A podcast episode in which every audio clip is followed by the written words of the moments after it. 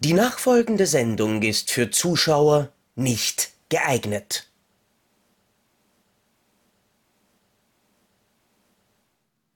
Herzlich willkommen zur neuen Folge Depp und Deppert. Und vielleicht denkt sich der ein oder andere von euch vielleicht, ha, Zocki hat ja heute mal wieder massig Bock auf den Scheiß. Nein, habe ich gar nicht, denn wir schreiben Folge 51 und wie es bei den Einser-Folgen so üblich ist, bei den Folgen nach dem Quiz, habe ich das Quiz verloren. Und Krischi freut sich riesig, weil ich muss Sexualterror der entfesselten Vampire. Das, okay, das, war, das so war Hammer. Das war richtig Hammer. Das war sogar. Ich habe mich, wie gesagt, bei, bei, bei dem, bei dem, äh, bei dem Neschi habe ich mich geärgert, weil ich den, äh, weil ich den tatsächlich auf dem Zettel hatte und das erst sagen wollte, bevor ich auf Sado kam. Ja, du tust Warum mir wirklich so wahnsinnig leid, dass du noch höher gewinnen hättest können. Aber ja, das wäre so toll es gewesen. ging das Quiz so aus, wie es erwartbar war. Krischi hat gewonnen und Zocki muss jetzt heute wieder irgendeinen Scheiß machen. Damit meine ich nicht grundsätzlich einfach nur hier mit Krischi sitzen und reden müssen. Nein, äh. ich äh, habe als Strafe äh, für das Verlieren des Quizzes eine braune Papiertüte bekommen. Und das ist jetzt quasi nicht das, das Doggy Bag, wo mir Jim Carrey mein eigenes ähm, Herz drinnen serviert. Nein, das hier ist so eine Papiertüte. Äh, Krischi kennt das noch von seinen ähm, ersten Sexualerlebnissen. Ähm, nur bei ihm hat man es immer mit einem äh, Plastiksackerl versucht. Ähm, ja, ich darf jetzt die gesamte Folge so moderieren. Ich habe mir das Einzige, was ich tatsächlich gemacht habe, ist mir einen Sichtschlitz hineinschneiden, dass ich halt noch am Bildschirm sehen kann, worüber wir sprechen können. Aber ich kann euch versichern, es ist nicht wirklich leiwand. Also, ja. Hm. Ich kann dich ja gerade nicht sehen. Setzt du es schon auf? ich hab's schon auf. Du, du hast es schon auf. Dann siehst du jetzt, wir haben's, ich hab's ja in der Probe gesehen, du siehst aus wie der schwarze Ritter von Monty Python. Allerdings bist du eher der braune Ritter. Ähm, was ich nicht politisch sehen würde, sondern in deinem Fall eher, ja, Du warst mal wieder scheiße. ja? Nimm ein Sackerl für dein Gackerl in diesem Fall. Ja. ja? Oder so, ich, ich freue mich, dass, also ich freue mich für das Publikum, dass sie dich dieses Mal dann auch nicht mehr sehen müssen. ja? so also auch jetzt, jetzt, haben, jetzt haben die YouTube-Zuschauer die gleichen Vorteile wie die Spotify-Zuhörer. Die müssen dich nicht sehen. Du darfst jetzt aber trotzdem yeah. das Thema ansagen. Ich komme mir ein bisschen vor wie Lord Buckethead, aber ist ja egal. Ähm, und wir haben uns gedacht, apropos Monty Python, ähm, wir sind in der letzten Zeit draufgekommen, dass äh, Listenfeatures überraschend genial sind. Also wir haben ja zuletzt über die beschlagnahmten Filme gesprochen und das war aus zwei Gründen, war das eine unglaublich geniale Erfahrung, äh, weil erstens, es hat euch überraschend wahnsinnig interessiert und zweitens, es war überhaupt kein Arbeit. äh, nein, auf jeden Fall, uns hat das wahnsinnig viel Spaß gemacht, einfach über random Filme von irgendeiner Liste zu sprechen. Ähm, ohne dass wir jetzt irgendwo einen Zusammenhang sehen müssen. Nein, uns werden die Filme einfach serviert und wir sagen live, was wir uns dazu denken. Und deswegen wollen wir dieses Konzept weiterführen und haben uns jetzt zwei weitere Listen rausgesucht, die wir in den nächsten Folgen dann behandeln werden. Und zwar aufgelegt die Listen mit den besten und schlechtesten Filmen aller Zeiten. Und da gibt es natürlich 7000 verschiedene Listen. Wir haben uns gedacht, damit ähm, für euch nachvollziehbar ist, gehen wir nach den Listen der IMDB. Das heißt, die IMDB Top 250 wird eines, äh, ein neues, eine neue Reihe, die wir quasi 2022 mit euch durchgehen, alle paar Wochen mal wieder. Und natürlich werden wir auch alle paar Wochen dann abwechselnd die IMDb Bottom 100 durchforsten. Aber wir haben genau. uns gesagt, wir beginnen ähm, zur Abwechslung mal mit den guten Sachen und starten. Auch weil da schon mehr sind. Genau. Und starten mit den 250 besten Filmen aller Zeiten laut IMDb Publikumsvoting. Das kann natürlich äh, von dem Zeitpunkt, wo wir das Video aufnehmen, bis zu dem Zeitpunkt, wo ihr das Video seht, sich verändern. Es sind ja in der Zwischenzeit auch ein paar äh, Filme von der Beschlagnahmeliste rausgeflogen. Aber ist ja wurscht. Fangen wir einfach an, würde ich sagen. Ja, und ich glaube, wir kommen sehr schnell voran. ja, weil ich kenne. Denn Platz 250 ist ein Film, der laut IMDb 96 heißt oder mhm. 96 oder wie auch immer ein indischer Film und da kenne ich mich so gar nicht aus. Ich sehe auch schon wieder die Laufzeit von zwei Stunden und 38 Minuten. Es ist eine, ein Drama-Romanzenfilm, in dem mit Sicherheit eine Menge getanzt wird und ich kann diesen Hype nicht nachvollziehen. Also natürlich äh, ist es klar, dass das indische Publikum das toll findet. Das ist auch völlig, äh, völlig in Ordnung. Aber dass man hier so auf diesen Kram so sehr abfährt, äh, erschließt sich mir nicht. Also ich werde dieses Review, diese Filmvorstellung jetzt so professionell halten, wie man es von einem YouTuber mit Papiersack am Kopf erwarten würde. Bollywood ist scheiße! Und ganz ehrlich, das sag ich als jemand, und du wirst jetzt wahrscheinlich halber vom Sessel fallen, der heute vier Bollywood-Filme gesehen hat. Vier!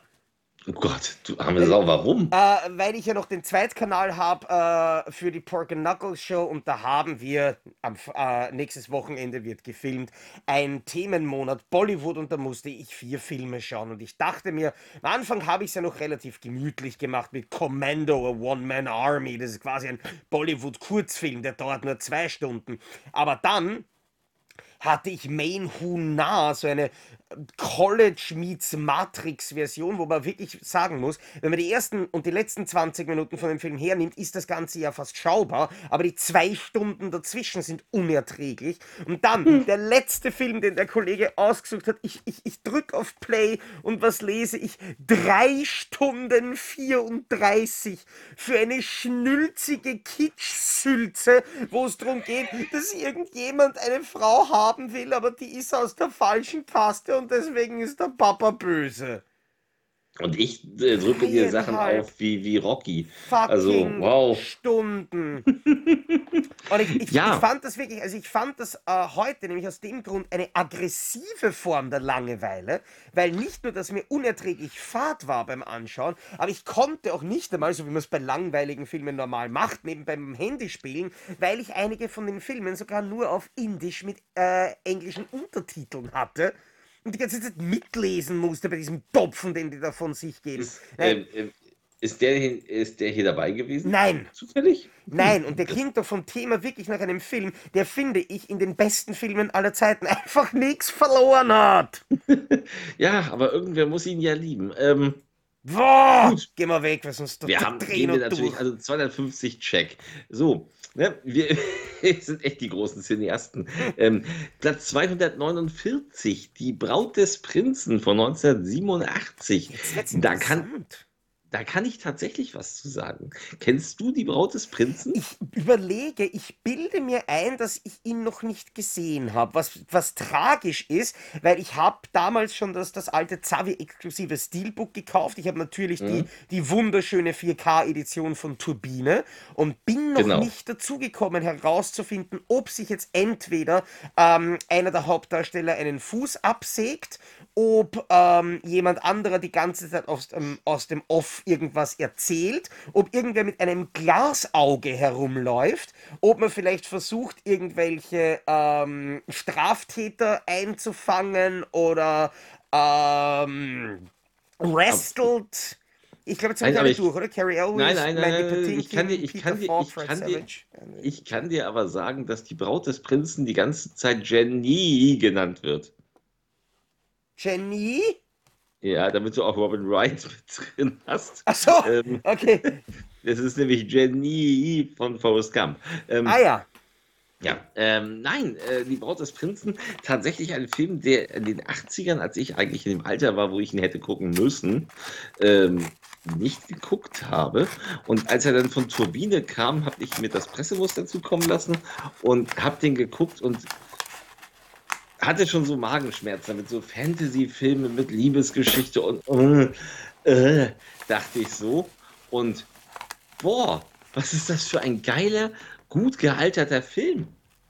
Mhm. Mann, ist der geil. Regie Rob Reiner, das wusste ich erstmal nicht. Rob Reiner hat einen meiner Lieblingsfilme gemacht, Stand By Me. Da werden wir später, glaube ich, auch ja, dazu kommen. Das ist, da ähm, gehe ich fast davon aus, dass, der, dass uns der ähm, irgendwann begegnet. Ähm. Ich habe es ja noch nicht durchgeguckt, die Liste. Nein, also Carrie Elves äh, als, als Prinz der undercover unterwegs ist nachher, weil alle denken sollen, er ist tot.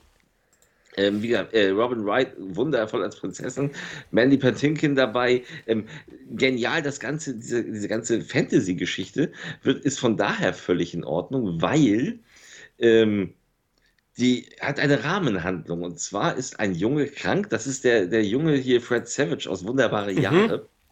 Ähm, der ist krank zu Hause und sein Großvater kommt vorbei. Peter Falk, Columbo. Und der liest ihm aus diesem Märchenbuch vor. Und das Geile ist, je nach Stimmung des, des, des Jungen, der irgendwann so gelangweilt ist, verändert er die Geschichte, weil er dann so merkt, oh, ist langweilig. Hm. Oder so, wenn es so zu den Handlungssachen kommt, das äh, können wir auch überspringen.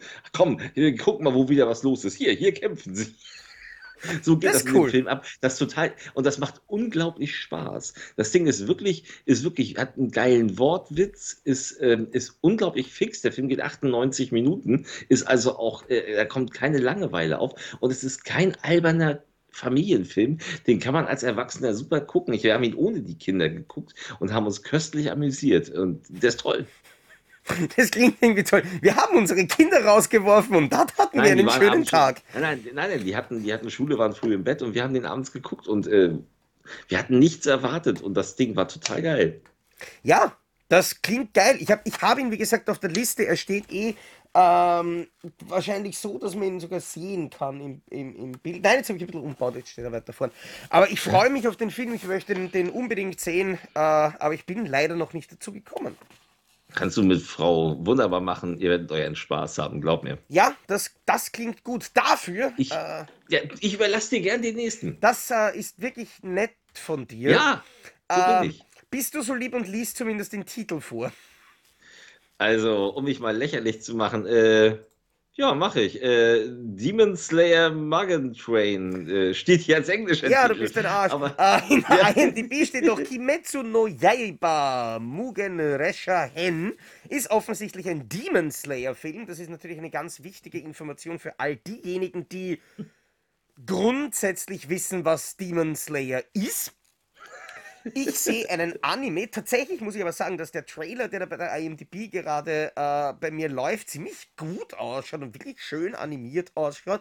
Und dass mhm. diese, diese deutsche äh, Blu-ray-Box, die da von Peppermint Anime veröffentlicht wurde, auch absolut großartig aussieht. Aber ich muss echt sagen, ich glaube, meine, meine komplette Anime-Sammlung zu Hause kann ich fast an einer Hand abzählen. Also ich habe natürlich die absoluten äh, Kult-Anime-Sachen Sachen wie, wie äh, Akira, Ninja Scroll und solche Sachen habe mhm. ich zwar, äh, aber auch zu einem großen Teil gar nicht einmal gesehen.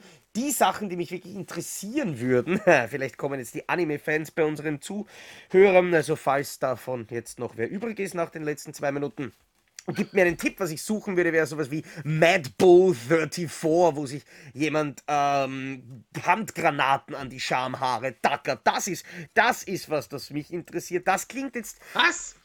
Ja, du hast, du hast mich schon richtig verstanden. Das mhm. äh, klingt wirklich spannend. Aber Demon Slayer, ich muss tatsächlich sagen, es ist nicht meine Welt, der, äh, der komplette Anime-Bereich, vor allem wenn ich dann in der Inhaltsangabe lese, äh, sie haben ihr Rehabilitationstraining im Schmetterlingsanwesen abgeschlossen.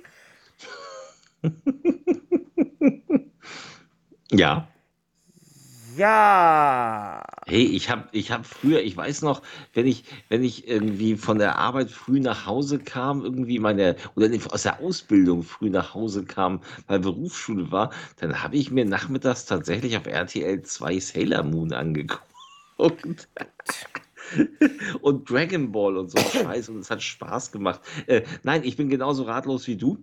Also der, Anime-Markt ist ja riesig groß. Ja. Ich äh, habe früher, habe ich, als ich damit anfing, 18, 19, natürlich habe ich ja Akira gesehen und äh, Fist of the North Star und den ganzen Uberfien kam mit den ganzen Tentakel-Sex-Sachen, wo die Jungfrauen zerrissen wurden und oh, war das abgefahren. Crying Freeman, das habe ich alles früher geguckt. Bin dann irgendwann ausgestiegen, habe dann nochmal so zwischendurch so ein paar wie Perfect Blue, den ich ziemlich beeindruckend fand, gesehen.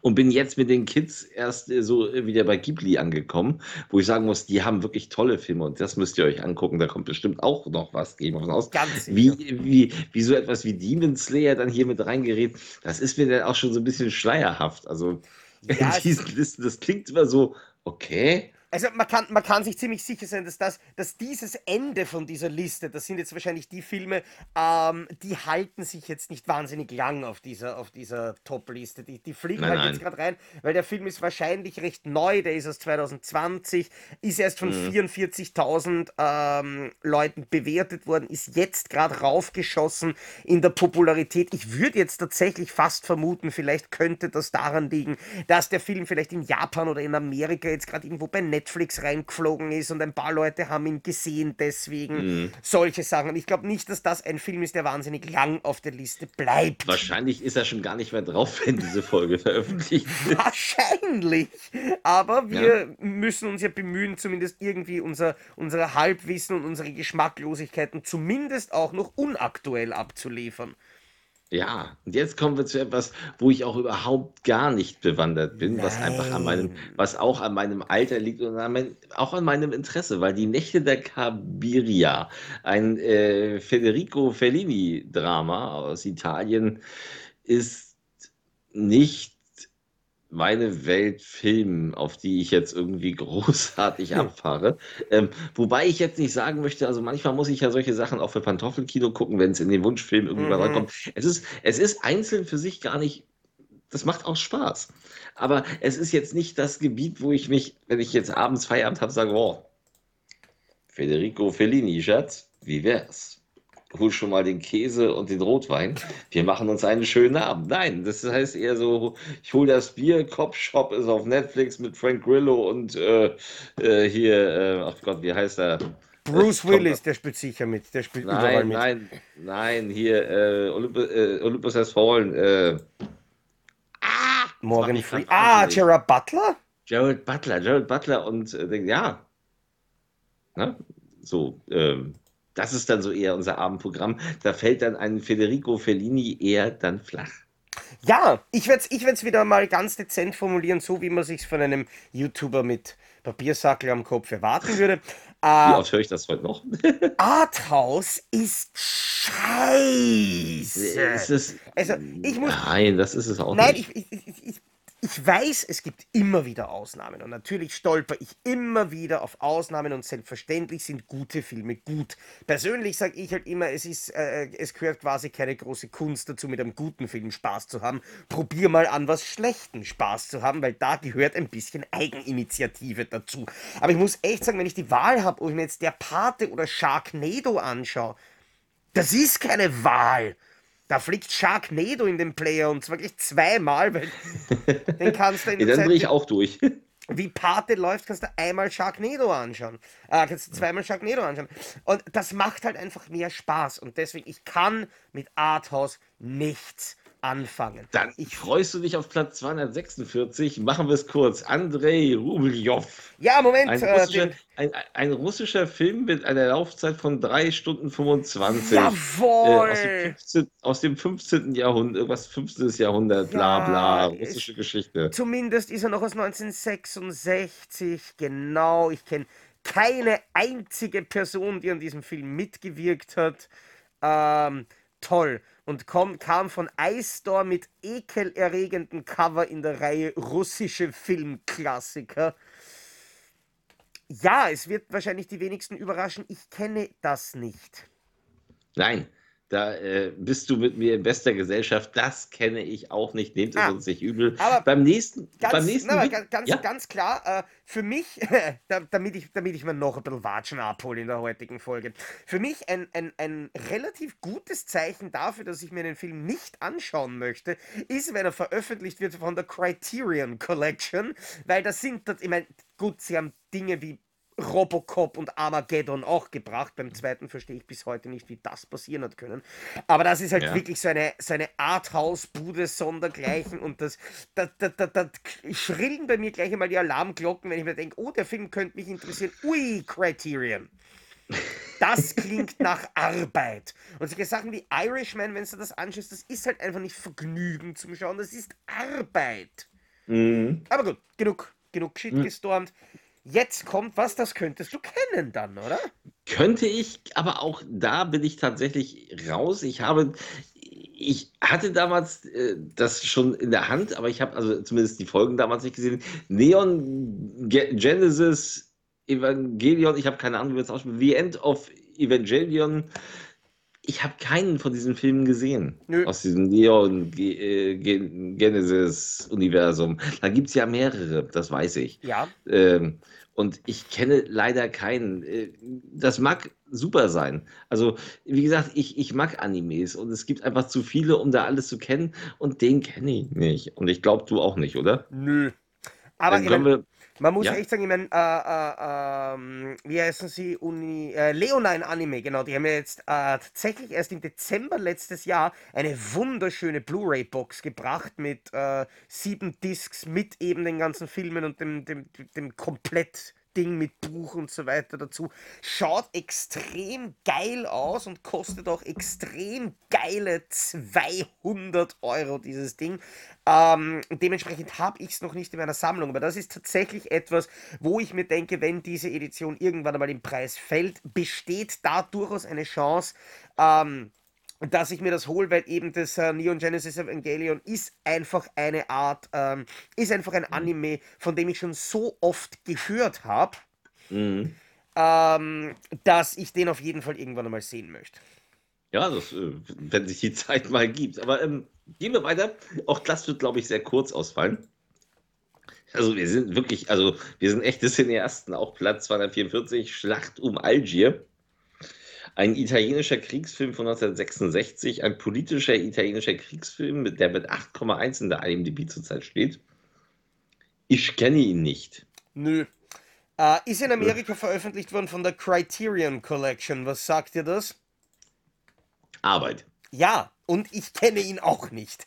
Und ich glaube, aber, aber ich glaube, es geht auch um so ein, so ein, so ein angenehmes, leichtes, gemütliches äh, Sonntagnachmittag Familienunterhaltungsthema wie Völkermord oder irgend sowas. Also. Mhm.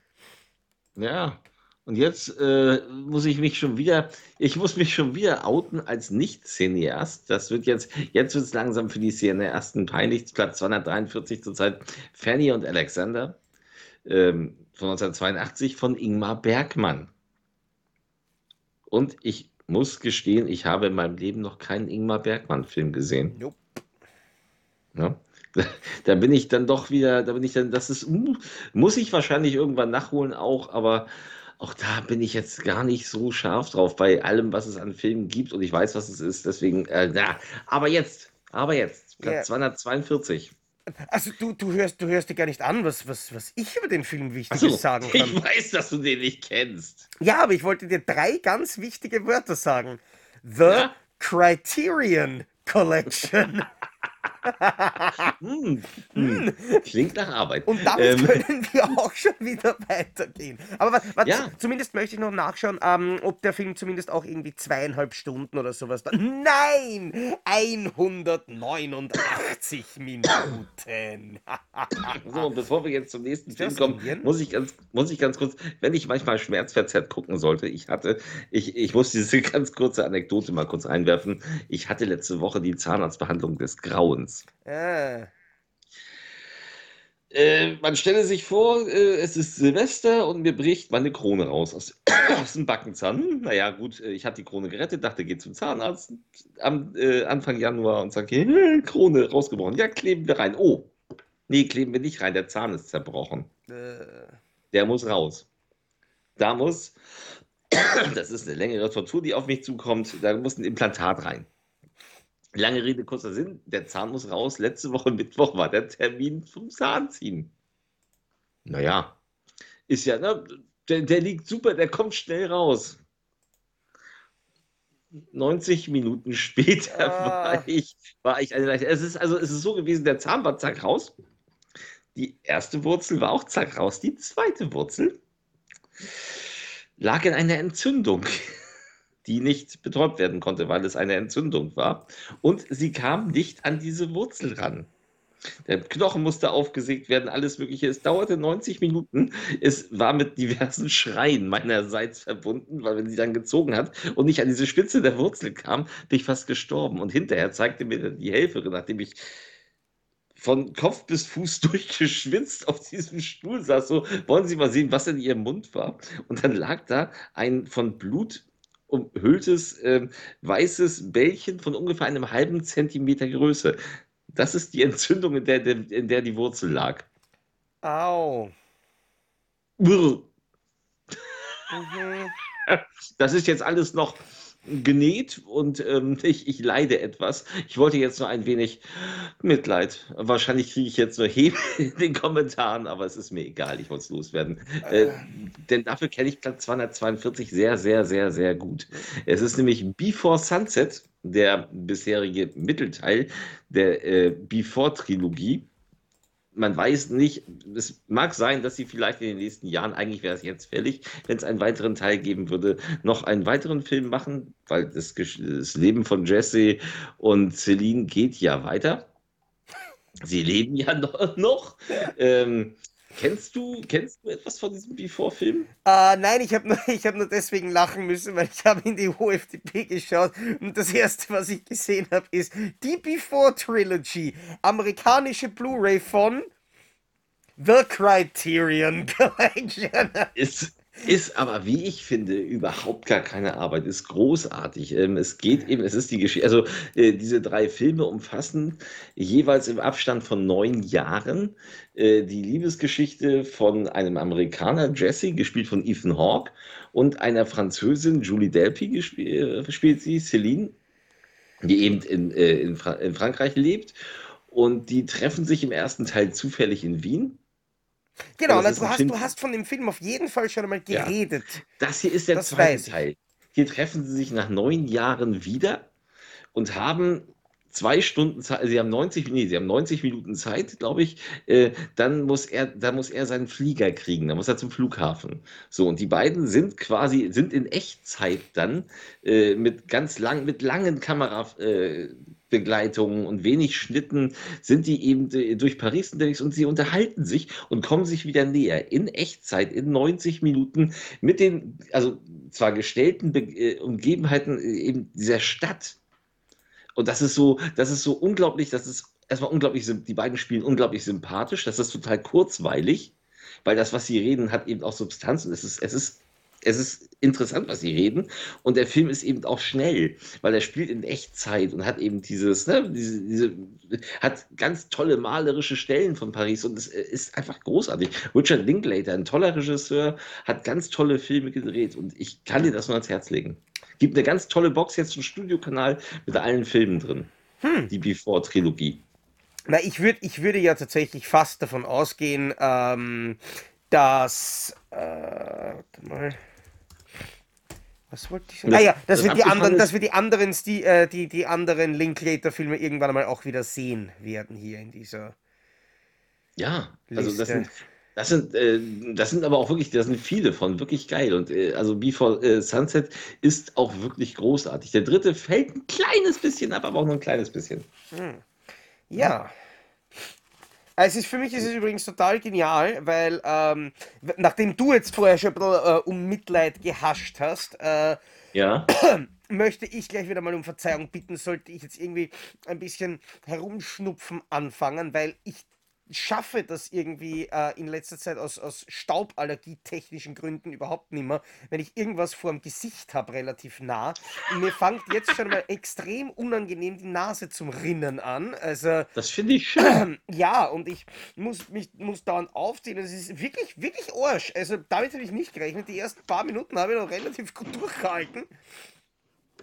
Aber ja, es wird äh, wirklich unangenehm, genauso unangenehm, wie ich es mir übrigens vorstelle, wenn man den Film Es geschah in einer Nacht sehen muss.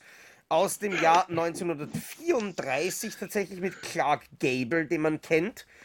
Ja, äh, eine Frank Capra-Komödie. Das muss nicht wirklich schlimm sein. Wobei, ja, ein Film von 1934 ist natürlich in den Sehgewohnheiten, das ist schon Anders. Das, das, ist, das ist anders. Ähm, aber wer weiß, manche von denen sind auch wirklich komisch. Also wenn sie es wenn wirklich geschafft haben, Frank Capra äh, war ja ein großer Regisseur und Clark Gable war ein großer Star. Äh, ist, ist auch nicht meine Generation Film, die ich oft gucke. Äh, ich kenne den hier auch nicht.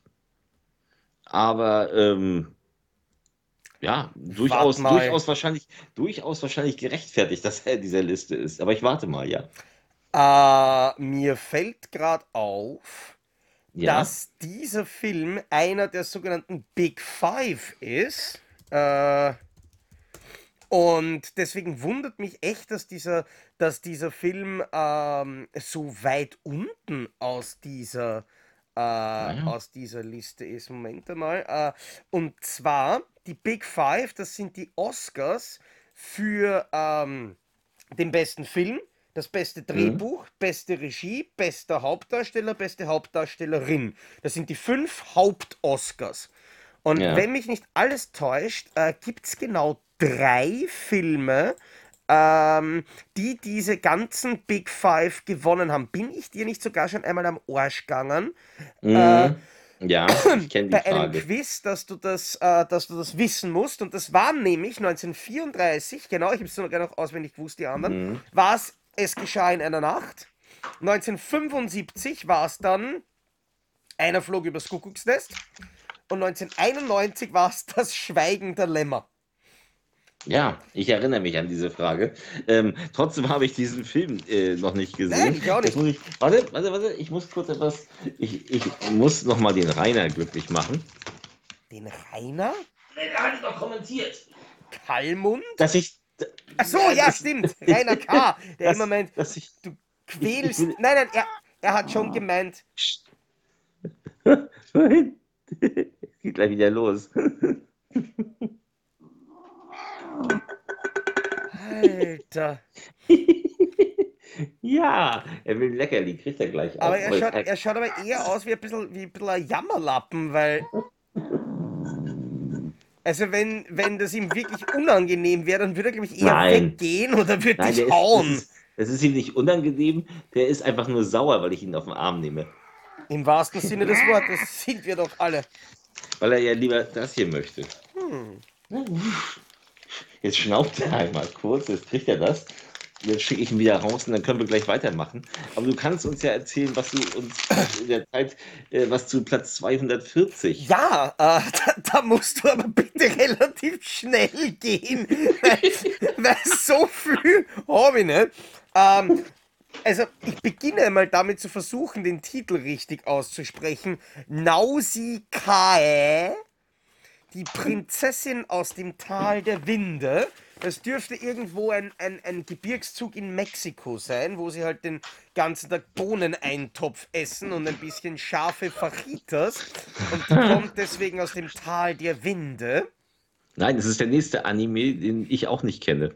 Ja, aber ich, ich habe ihn sogar. Er steht genau da mit den ganzen anderen Steelbooks aus der Studio Ghibli Collection. Das ist ja, mhm. es ist ja auch ein, ein, ein Original, quasi ein echter Hayao Miyazaki, wo ich dazu sagen muss, dass ich weiß, dass Miyazaki dass wahrscheinlich zu sagen, ähm, Miyazaki ist der japanische Walt Disney eine Beleidigung für Hayao Miyazaki ist.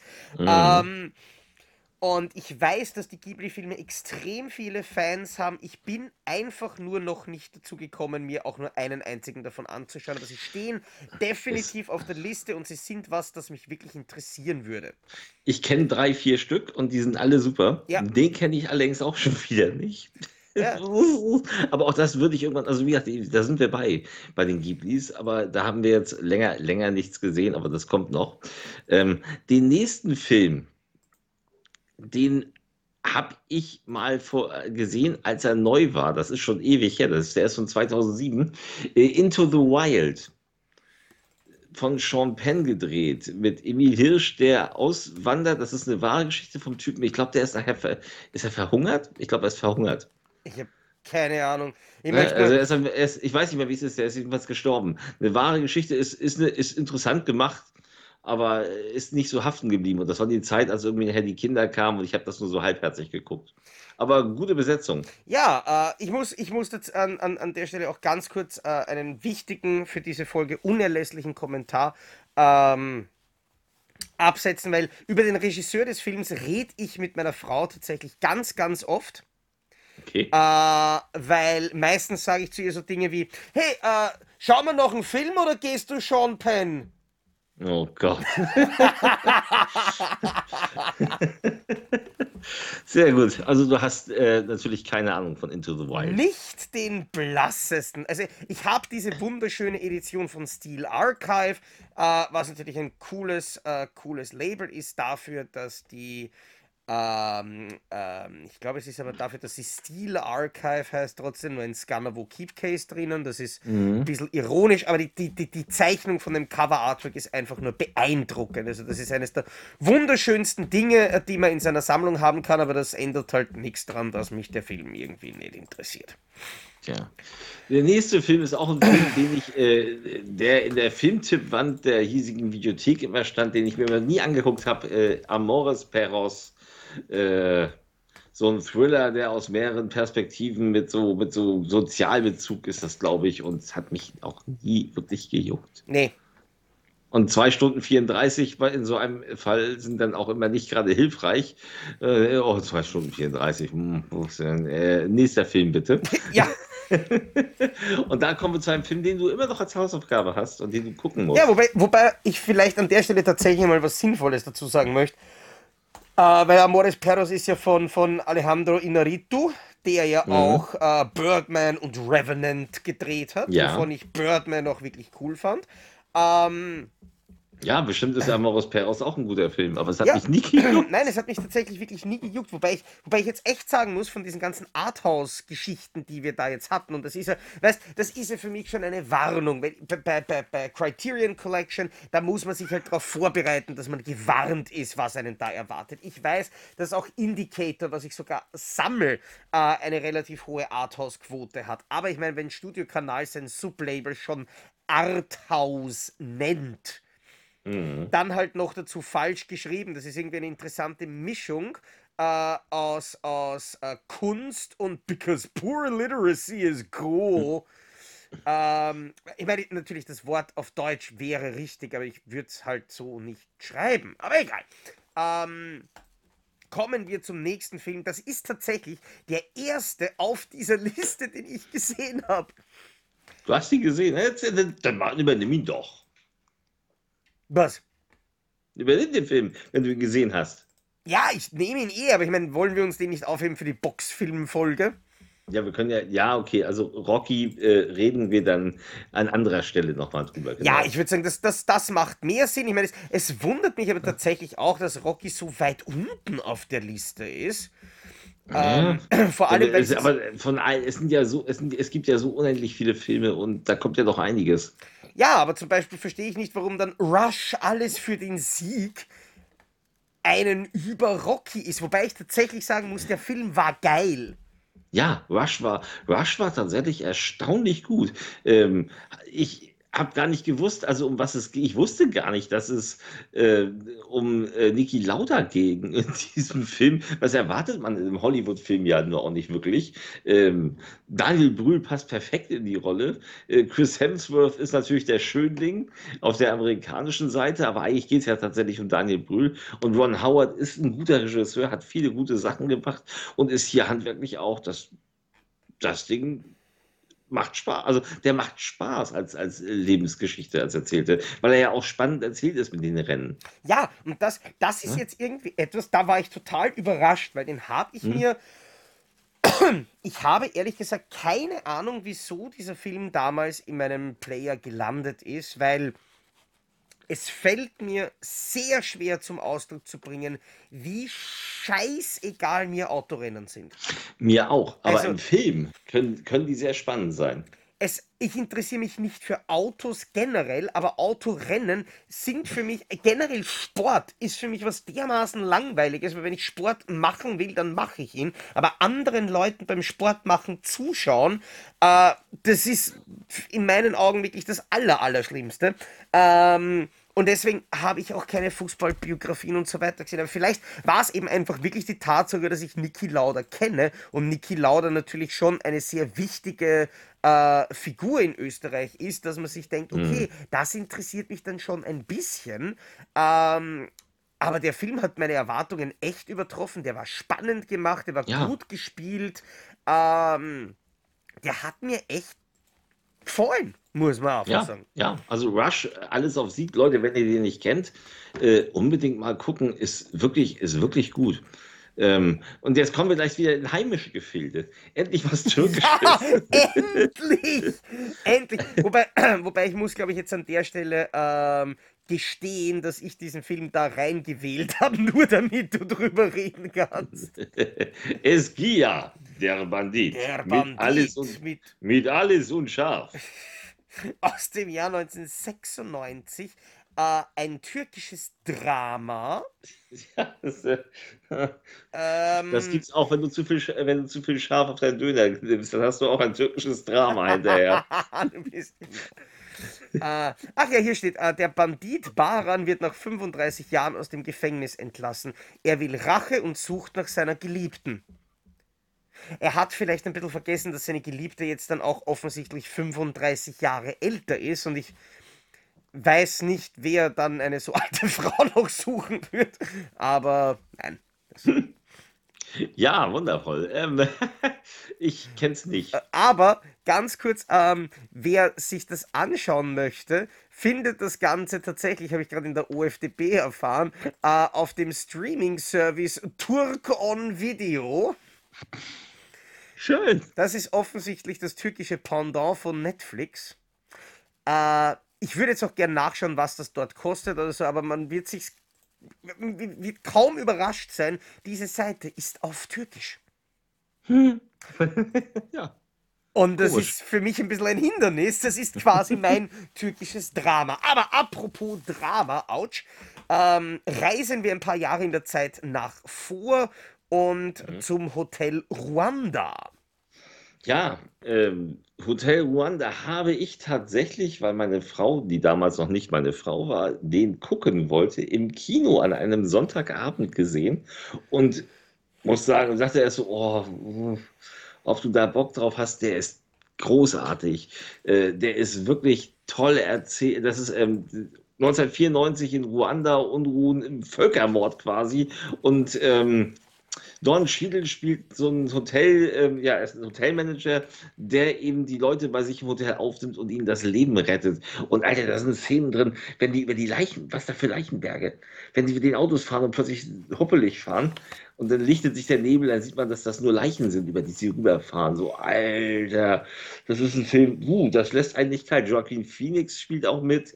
Äh, spannend, also ein spannendes Hist ja, Historiendrama ja nicht, wobei es historisch ist, was da passiert ist, aber ein spannendes Drama, äh, ähm, ja, schon thrillerartig erzählt. Ähm, wow, toller Film. Hm. Ja, Wirklich toller Film.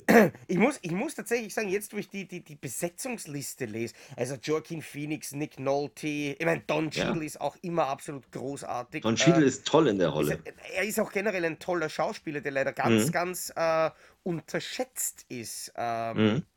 Nee, das ist ein ganz, also das ist auch wirklich ein ganz toller Film. Absolut, äh, absolut äh, sehenswert, auch wirklich keine Sekunde langweilig. Ähm, nee, es ist, ist echt gut und ist tatsächlich ein Film vom Regisseur von Raubfischen in Belfast. Okay. Ein einziger Augenblick, Mutter und Söhne und The Promise, dann aus 2016 mit Christian Bale. Der hat mhm. nicht wahnsinnig viel gemacht. Aber grundsätzlich ja. Dinge, die jetzt vom Thema her nichts sind, was mich jetzt gleich einmal anspringt. Das Tribunal hat er auch geschrieben mit Bruce Willis und Colin Farrell. Und im Namen mhm. des Vaters 1993 mit Daniel Day-Lewis war sein allererstes Drehbuch. Auch der interessiert mich irgendwie gar nicht. Mhm. Nee, mich auch nicht. Ähm ein IRA-Terror ist natürlich ein interessantes Thema irgendwie, aber nein, ich bin, ich bin da halt, was, was Filme betrifft, schon eher so auf der ja, Monster, Blut und Schleim und so Welle. Dann wird der nächste Film auch nichts für dich sein. In, in, the, in, the, Mood for Love, der Klang der Liebe, ist Wong ein Kar Wai, Film, oder? Wong Kar Wai, ja. genau. Und Wong Kar Wai, ich habe tatsächlich in The Mood for Love habe ich nie gesehen. Ich habe aber damals zu meiner Hongkong-Filmzeit, als ich alles Mögliche aus Hongkong im Original, im kantonesischen Original mit englischen Untertiteln geguckt habe, seine ersten beiden Filme geguckt, nämlich As Tears Go By und Days of Being Wild äh, mit Maggie Cheung, die äh, hier ist sie ja auch dabei, die ganz die ganz, ganz toll erzählt waren. Ich habe nicht mehr viel Erinnerung, weil das ist 20, 25 Jahre her, aber ich weiß, dass ich mich da nicht gelangweilt habe. Und ich weiß, dass das Chung King Express ein gutes äh, Drama war. In The Mood for Love kenne ich nicht. Aber ich weiß auch nicht, ob die heute noch so funktionieren. Ich habe ja? keine Ahnung. Es klingt auf jeden Fall was. Ich habe nämlich gerade in der OFDP geschaut. Ah, doch, ich besitze einen Film, den Wong Kar Wai geschrieben und produziert hat, nämlich Flaming Brothers äh, mit Cho Yun Fat und Alan Teng. Äh, das ist aber auch ein Act, das ist auch wieder so, so ein Heroic Bloodshed-Drama, ja, wo, sie am Ende im wo sie am Ende im Kugelhagel draufgehen. Ja, und das war auch ein, eine DVD, die, die ich damals eben irgendwo bei, bei Amazon UK, ich glaube um einen Euro mir geholt habe, kurz bevor dann diese Zollscheiße begonnen hat. Ähm, naja, aber du hast in, in, in The Mood for Love immerhin als Hauptdarsteller Tony Leung, und zwar den, den Tony Leung, der in, es gab nämlich zwei Tony Leung, das weiß ich noch, ähm, der in Hardboiled mitspielt. Ja, und Infernal Affairs, oder? Ja, Infernal Affairs war, war, nee, das war Andy Lau. War da auch bei? Steht äh, zumindest in der UFDP. Ja, das ist auch dabei. Ja, ist auch dabei. Ja, dann ist er auch dabei. Bullet okay, in the Head, Chinese ja. Story 3. Ja, ja, ja, ja das also, Gesicht ne, kenne ich. Das, das Gesicht und, und Maggie Cheung kennt man auch, äh, kennt man auch, wenn man Mainstream guckt, kennt man nämlich aus äh, Sachen wie dem Police Story Film als Freundin von Jackie Chan. Ähm, also, das sind so diese typischen Hongkong-Gesichter, die man ja sonst auch aus anderen Filmen kennt. Ich glaube schon, dass das ein guter Film ist. Den würde ich mir auch eher angucken. Deswegen ist diese Wonka Wai-Sachen sind auch nicht so elendig lang. Der geht auch nur 98 Stimmt. Minuten. So, und dann ist das auch nicht so, dann ist das auch nicht anstrengend, wenn die Dinger gleich so dreieinhalb Stunden geht. Oh, ja, aber magst du wissen, wer ihn in Amerika veröffentlicht hat? Ja, lass mich raten. Kriterien? Ja! Klingt nach Arbeit. ja, nein, habe ich nicht. Bin ich aber schon oft wirklich dran vorbeigegangen. Bei mir war da tatsächlich diese, diese äh, komplett unfilmwissenschaftliche Überlegung, so wie, oh, ich mag asiatische Filme, den könnte ich mir, oh, es klingt nach Kunst. Wobei, ein ja. Film, der komm, mittlerweile... Müssen, Zwei müssen wir noch, dann, ja. haben wir, dann, haben wir, dann haben wir die 20 voll. Na, aber, aber ein Film, der als Kunst sicherlich anerkannt ist, aber finde ich überhaupt nicht in diesen negativ gemeinten Bereich reinfällt, sondern einfach großartig ist, das Leben des Brian. Gar nicht mein Lieblings-Monty Python. Der da wäre? Ähm, ich finde tatsächlich, dass ähm, der, der, Sinn des Lebens ist, ist eigentlich mein Lieblings-Monty Python. Ja. Ähm, den, ja, ich weiß. Den höre ich selten als in, in diesem Satz. Ich weiß. Und äh, ich, ich gucke äh, auch gerne äh, die erste, die erste, nee, Quatsch, die erste Sketch-Sammlung fand ich viel besser hier. Wunderbare Welt der Schwerkraft. Okay, ich glaube, den habe ich bis jetzt das noch gar nicht gesehen. Das sind im Endeffekt also nochmal neu, äh, noch neu gedrehte Sketche aus der, aus der Fernsehshow, äh, nur mit besserem Timing, wie ich finde. Und da sind so geile Sachen drin, wie das Ding mit dem Papagei und ähm, ach, da, da, da, ist viel drin. Also sind die, die, kurzen Sachen mag ich lieber, aber Leben des Brian natürlich. Always look on the bright side of love. Großartig. Badum, badum, badum, ähm, nein, äh, macht, macht natürlich auch unheimlich Spaß. Ähm, hat viele äh, schöne blasphemische Dinge und die Tatsache, dass der Film in Deutschland immer noch nicht feiertagsfrei ist. Ähm, naja, gut, macht der es, Film ist. Macht es, macht es eigentlich obligatorisch, ihn endlich jetzt mal dieses Jahr mit den Kindern an Karfreitag zu gucken. Ja. Ähm, alternativ natürlich John Rambo, aber. Äh, weil auch nicht feiertagsfrei. Ja. Ich glaube, ich nehme das Brian. Ja, nein, es ist, äh, aber ich, ich finde, der Film ist auch die Definition von nicht feiertagsfrei, weil es ist, man muss, man muss tatsächlich irgendetwas, äh, man kann, finde ich, viel über religiöse Fundamentalisten sagen, aber relativ wenig davon über ihren Humor. Ja. Und ich glaube, dass dieser Film niemals äh, jetzt diese Anerkennung äh, bekommen wird, dass die, dass die Kirche sagt, hm, wir finden das jetzt geil. Mhm. Äh, man, kann, man kann einfach nur froh sein, dass sie mittlerweile nicht äh, mehr diesen Einfluss haben, dass sie irgendwie mitentscheiden können, ob das verboten wird oder so irgendwas. Also wir dürfen es ja. ja. zumindest schauen, ohne dass wir nachher ausgepeitscht in den Kerzer gesperrt und ähm, irgendwie gefoltert und gevierteilt werden. Also das ist ja schon mal ein Furter. Ja. Wobei ja. ich bei, den, bei manchen Filmen, ähm, über die wir heute schon gesprochen haben, tatsächlich, glaube ich, lieber gefoltert und gevierteilt werden würde, als mir die anzuschauen. Ähm, ja, beim nächsten Film würde ich mir den zwar anschauen, aber tatsächlich gehört er zu den Filmen von Alfred Hitchcock, die ich schlichtweg nicht kenne, weil ich von seinen frühen Filmen nur sehr wenige kenne. Es geht um Rebecca. Ja. Rebecca, ne, ein früher Hitchcock 1940. Ähm, das war also die Zeit, als er noch nicht die Regielegende war, aber durchaus ja, versierte Arbeit. 8,1 in der IMDb. Äh, Mystery, Drama, äh, Film Noir. Aber mit, mit Laurence Olivier in der Hauptrolle und Joan Fontaine, die ähm, ich habe neulich äh, letzte Woche tatsächlich auf Arte reingeseppt und da lief nachmittags äh, mich auch ein Film, wo ich erst gar nicht wusste, dass das auch ein ähm, früher Hitchcock war. Und zwar war das der ein Jahr später entstandene Verdacht mit Cary Grant. Okay, wo sie meint, er, er könnte der Mörder sein. Und er war ganz spannend, hat allerdings ein unglaublich schwaches Finale. Und ich glaube, also, dass sich Hitchcock also für mich ist Hitchcock erst wichtig ähm, in der Zeit, wo es losging hier mit äh, bei Anrufmord, äh, Fenster zum Hof, äh, immer Ärger mit Harry, über den Dächern von Nizza. Das war so die Zeit, da fand ich ihn wichtig. Davor ist es für mich nicht so unglaublich interessant. Ja, ich äh, habe nur kurz lachen müssen, weil wie ich den äh, Film in der OFDB eingegeben habe, das erste, was mir ins Auge gesprungen ist, ist die amerikanische Blu-ray von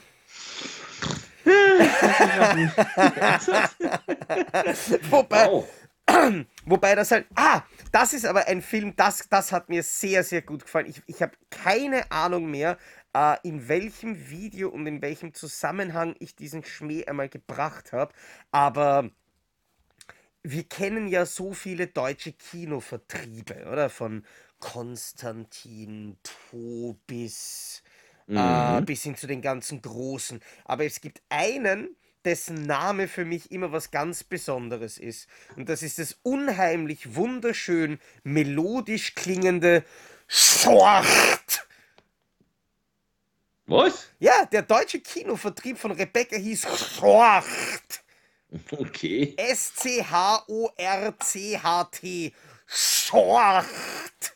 Schort. Schort. Und das, das, mhm. das, das, das, weiß, das weiß ich noch, dass ich irgendwann einmal, vielleicht erinnert sich irgendein ein Stammzuschauer von meinem Kanal äh, dran, ich habe letztes Jahr, also ich bin mir ziemlich sicher, dass es letztes Jahr war, irgendeinen Film ausgepackt, wo eben auch ein äh, altes Kinoplakatmotiv, glaube ich, von Schort verwendet worden ist und habe mir eben einen Spaß gemacht in diesem Video, das Wort Schort immer so grauslich wie möglich äh, zu betonen. Ich kann mich echt nicht mehr erinnern, welcher Film das ist. Vielleicht weiß es irgendwer von euch.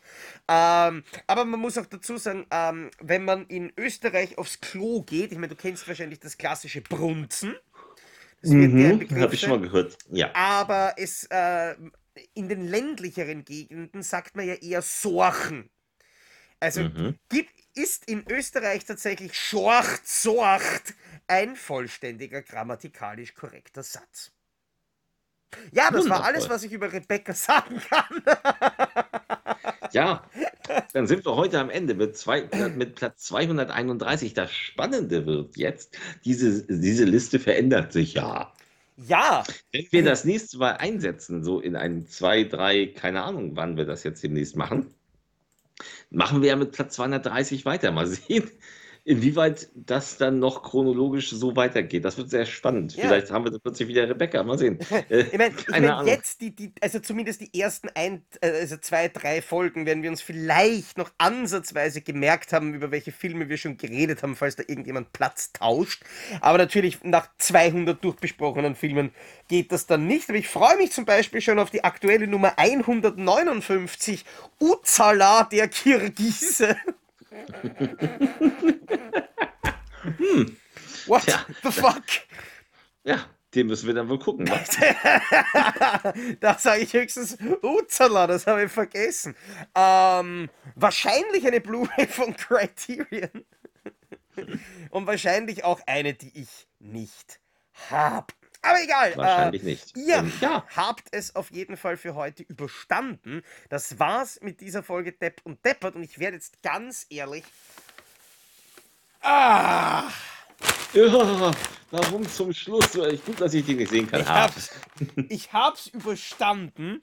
Äh, bis in zehn Wochen, wenn ich das nächste Quiz verloren habe und wieder irgendeine Scheiße mache. Man sieht übrigens, finde ich auch in der Kamera ein bisschen mein, ähm, mein leicht rötliches, verschwitztes, äh, verquollenes Gesicht von diesem in den das Plastik reinatmen. Es war wirklich sehr nett. Jetzt weiß ich auch, was die Leute immer gemeint haben mit Rezina Sackel. Ähm, das war's für heute. Eben wie gesagt, heute Depp und Deppert äh, ist zu Ende. Nächste Woche sehen wir uns wieder. Donnerstag, äh, same time, same station mit einer neuen Folge. Ich glaube, nächste Woche kümmern wir uns dann um die, also untersten Filme auf der IMDb Bottom 100. Das ist dann wahrscheinlich mhm. eher meine Liste, wo ich mich ein bisschen mehr äh, auskennen werde. In dem Sinne, vielen Dank fürs Zuschauen, Zuhören, zu whatever. Ähm, das war's. Schöne Woche, bleibt's gesund und bis zum nächsten Mal. Ciao.